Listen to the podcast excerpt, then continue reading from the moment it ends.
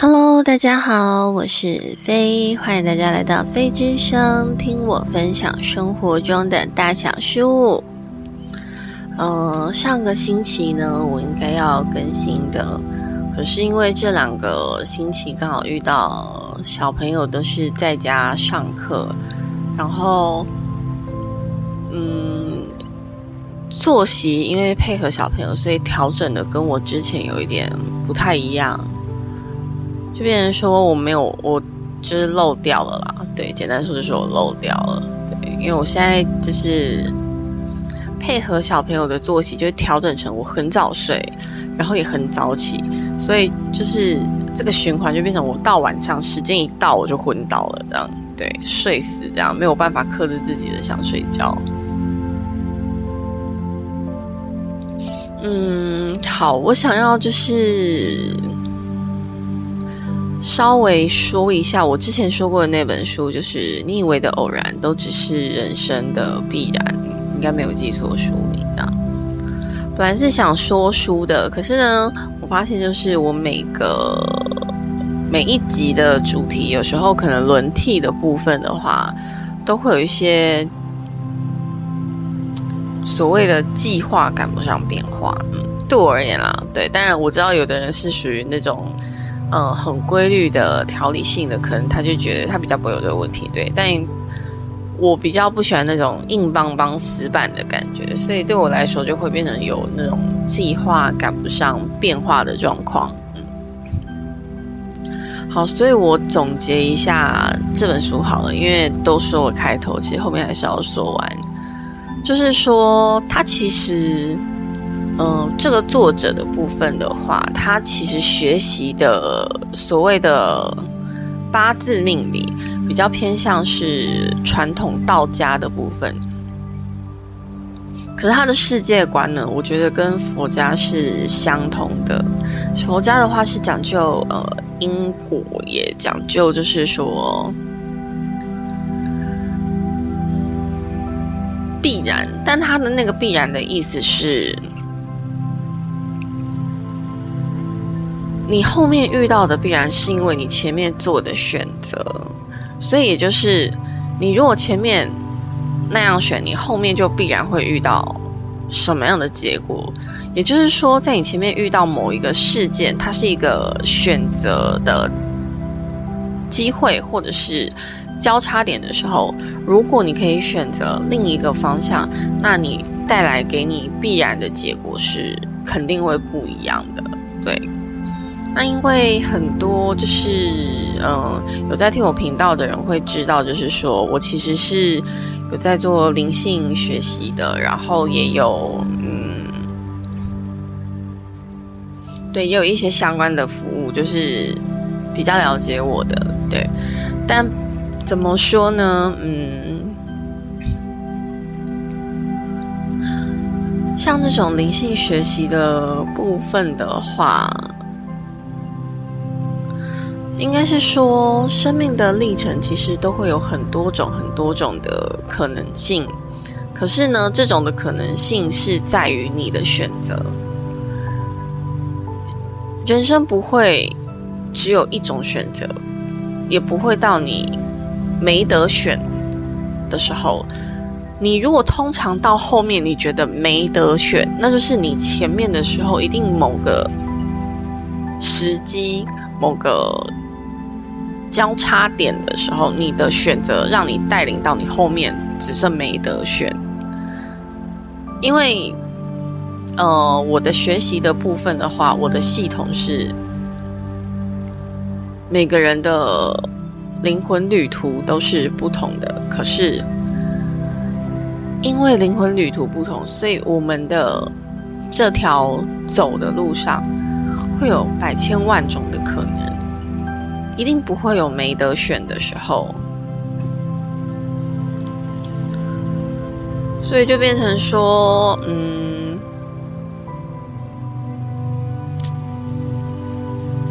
如果你会觉得你遇到的必然是你没得选，那一定是你前面就已经选到了没得选这条路，你才会到最后变成没得选。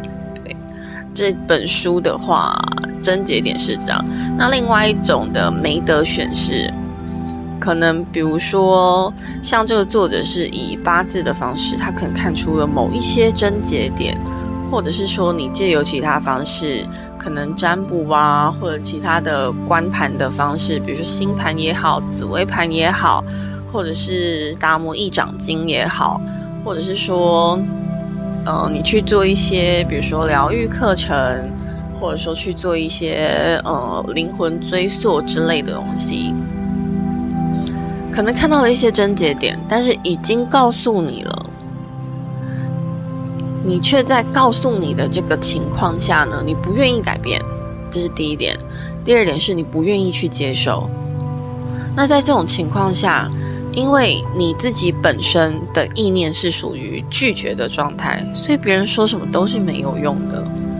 尽管别人的意见知道说，哎，可能这样会对你好一点，可能这样会帮助到你，但是呢，因为你拒绝去接受你不想接受的事实，或者是说你觉得你不想面对，或者是说你觉得，嗯。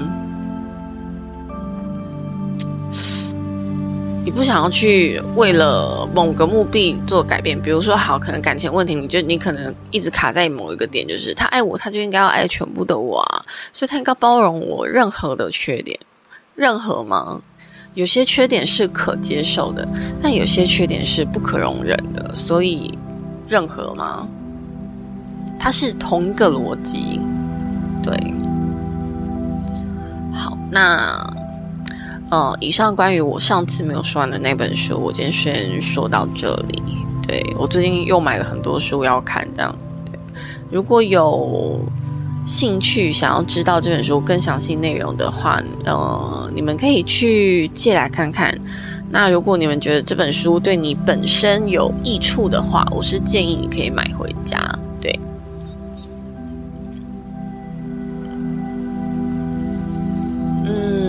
好，然后我想要再另外分享关于执念这件事。百妖谱的这个中国卡通，我不知道有多少人看过。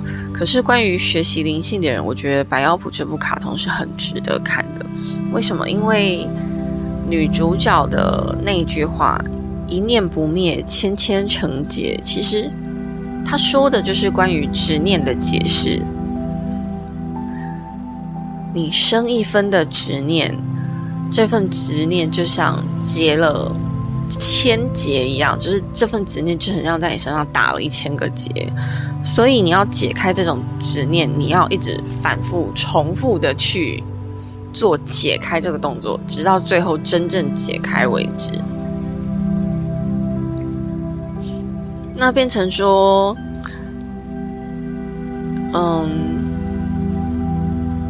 其实他除了，因为女主角是一个，我忘了那个职业，卡通里面叫什么，反正她就是负责治疗什么精灵啊，或者是精怪的那种职业。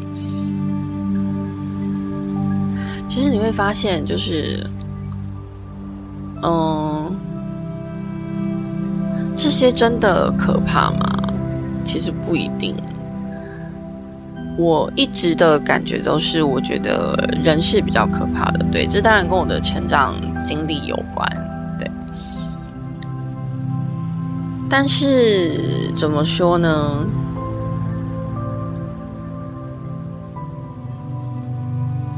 很多东西其实都是一念之差。关于姻缘这件事，因缘，所以缘就是因，因为的因。不管是缘起不灭，或者是说缘来已尽，这些你看见的相相遇的，就是在《金刚经》里面是这样说：一切为心造。所以你的一念之差，我们人的理解跟最后的结果可以差到千里远，对，就是一念之差而已。所以你要说所谓的因缘有善缘或者恶缘吗？我只能说，姻缘就是姻缘，它是善缘或者是恶缘，完全取决于我们的一念之间，还有我们的选择行动。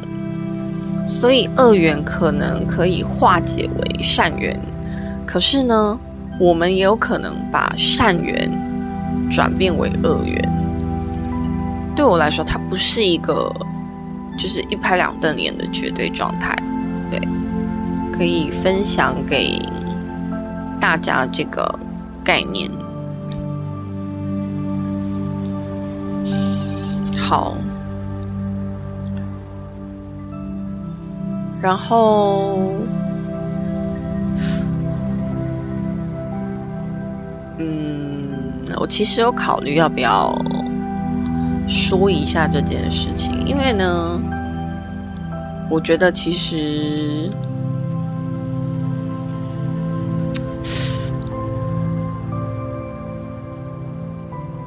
我是觉得没有特别到需要去。解释跟介绍的部分，因为我的性格，可能听我的 podcast 的人，就是会觉得我是一个很沉稳、平和的人。可是我要说的是，我天生的脾气其实是不好的。嗯，我是修养好，但是修养好这件事呢，是后天练的。对，那我的特质就是在于脾气方面，呃，对于真正的不公不义，嗯，我讲的是不公不义哦，对，对于真正的不公不义。那种原则性的，原则性的不公不义，然后我会比较有反应之外，其实其他涉及我的事情，我大概不会有太多的感受，因为我从来不是一个害怕当坏人的人。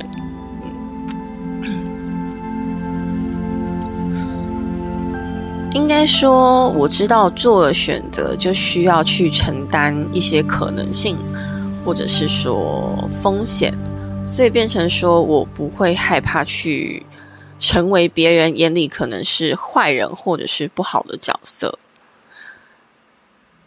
说一个最简单的例子就好了，一个路人，然后可能心情不好，随意对我谩骂：“你这个白痴，好吧？”他叫我白痴，我就真的会变白痴吗？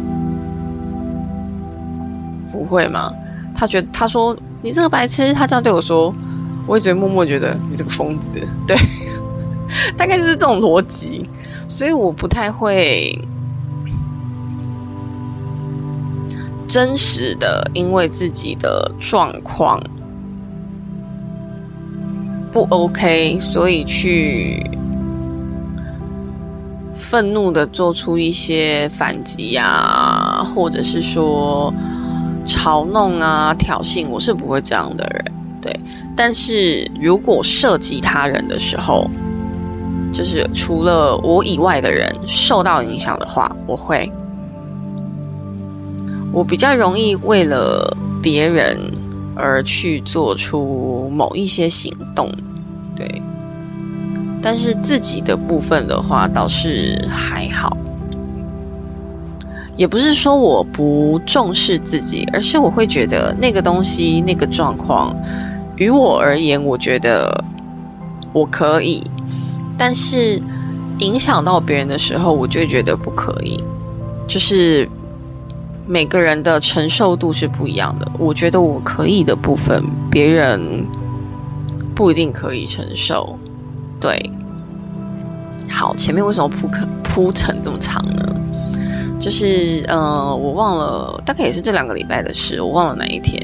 反正就是某一天呢，呃，我一个学习的群组里面，就有一个我认识的小朋友跟某一个人起了争执，那他的意思是说事情就说事情，如果说到自身的话，他觉得如果说到自身的话，你自己可以冷静吗？其实我很想说的是，我可以。如果是针对我，我可以好吗？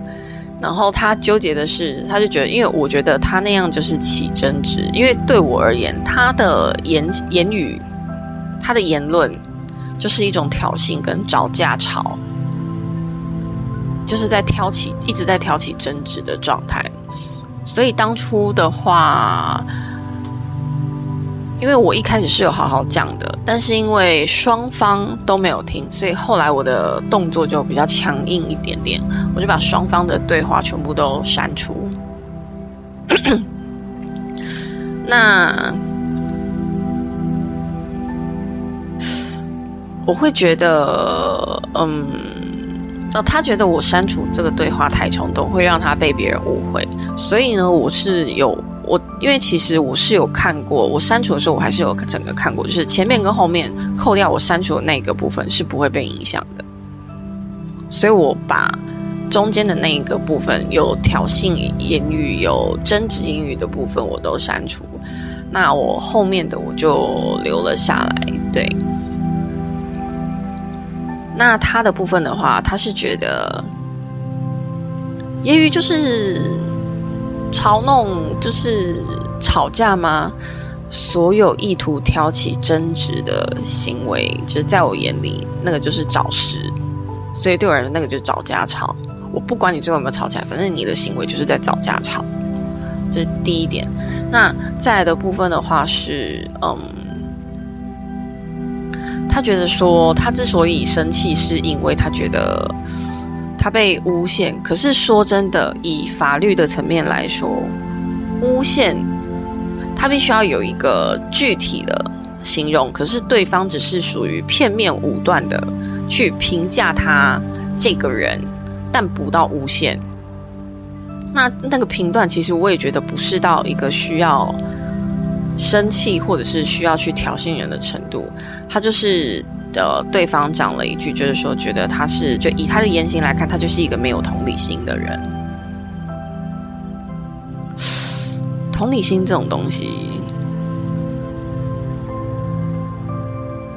别人要武断的评价说你有或者没有，我其实不会觉得这是一个值得需要生气的事情，是因为这个上的。情绪勒索，这个社会上情绪勒索跟道德的绑架太多了，所以同理心有时候会被无限的扩大。那因为同理心会被无限扩大这个状况下，它被拿来作为一个人的评价，我觉得稍显武断，但是它绝对不是一个需要到愤怒，或者是说需要去嘲弄啊、挑衅对方，也要就非得要对方认错的一个程度。对，另外的话就是说，嗯，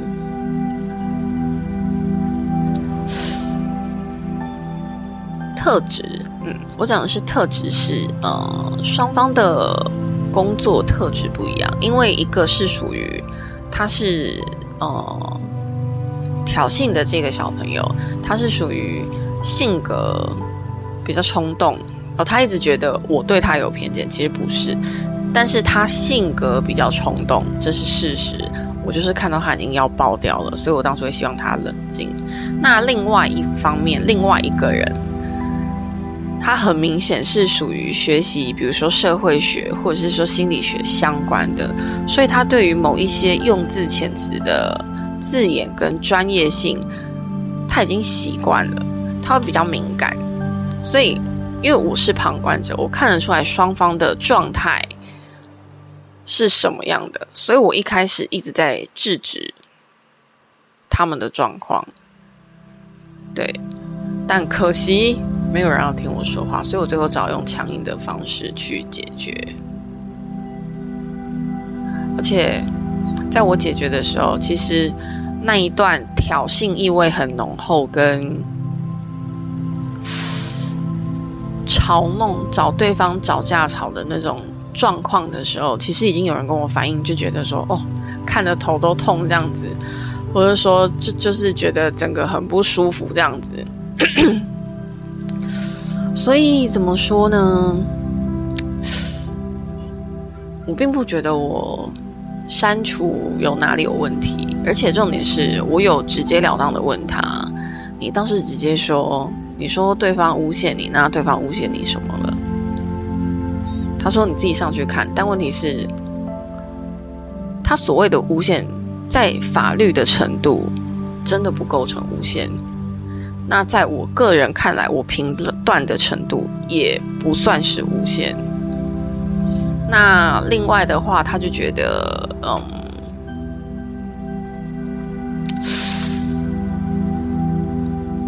他觉得是我对他有偏见，所以才会这样。他觉得这样后面的部分会让别人误会他？我也直接问他了，我后面留下来的部分会哪里会让别人误会你？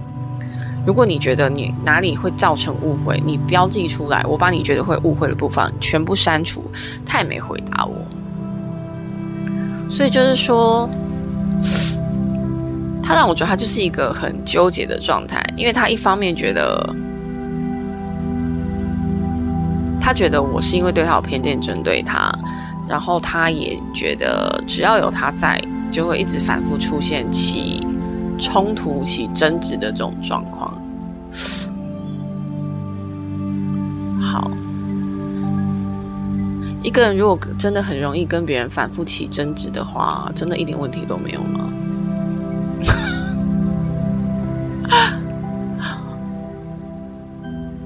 我是觉得蛮好笑的啦。对我觉得好笑的原因就是，这就是一个没有长大的言论。嗯，因为这种言论是出现在，我会觉得没有长大，是因为这个言论。我很常看到这种状况的言论出现的时候，是出生在我国中的时候，就我已经成年很久，那个状况已经离我很远了。那另外的话就是，其实不是我对他带有偏见，而是因为我知道他已经就是他的状态是在这个部分爆掉。那情绪跟事件的话。我觉得这应该是属于男性跟女性的不同。男性会觉得不管情绪怎样，他要先处理事件；可是以女性的角度而言的话，我们会觉得你先处理完情绪，我们来再来就事论事。你要说哪一个方面对吗？我只能说出发点不一样。因为男性的角度普遍会认为，就是事情就是要先解决啊，怎样的？只要事情解决了，我们的情绪就会变好。对，那女性为什么通常？会先处理情绪呢？原因也很简单，因为一个人在情绪上是很难听得进去别人说话，而且呢，在很有情绪的状态，一般人大概嘴里也说不出什么好话，所以女性习惯先处理掉情绪，再处理事情。要说哪个绝对好，哪个绝对不好嘛？嗯。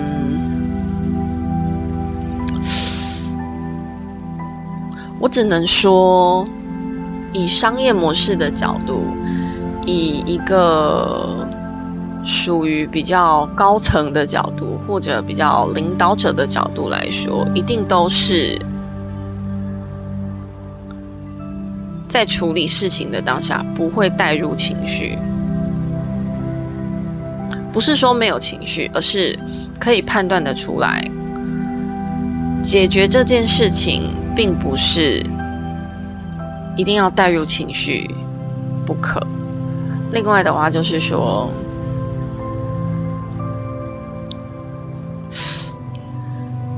在于比较商业模式，甚至是高层一点的对谈之中，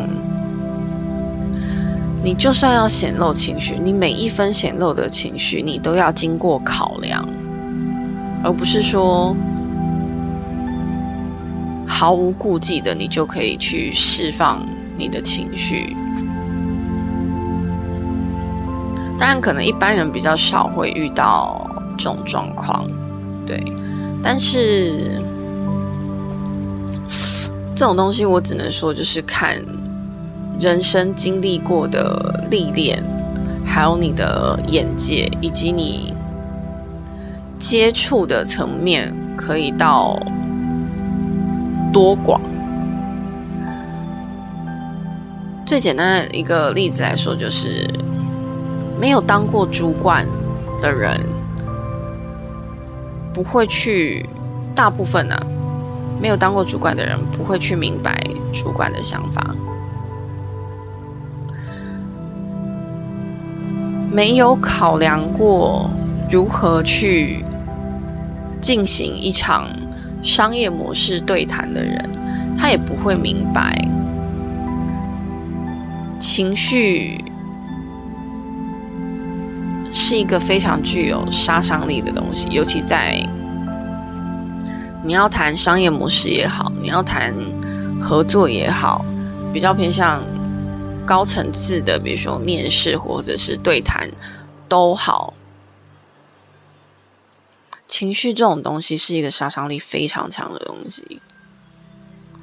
但是我们的意思不是说不行，而是你要懂得可以有效的调节你的情绪。对，这个又比较偏向心理学跟商业模式了。嗯，好，但也不能说什么不对啊，因为最简单的就是一句嘛：“不在其位，不谋其政。”所以没有体验过的人，可能不会去考虑到那些东西，就是也不能说谁对谁错，感慨讲了好多啊，嗯，好，不知不觉讲了快三十分钟，那我今天的分享呢，就先到这里结束。那以后关于书籍内容的部分呢，我可能就是只会，呃，整个大致的讲过，然后说读后感这样，这样对我而言的话比较方便。然后再来的话就是，嗯，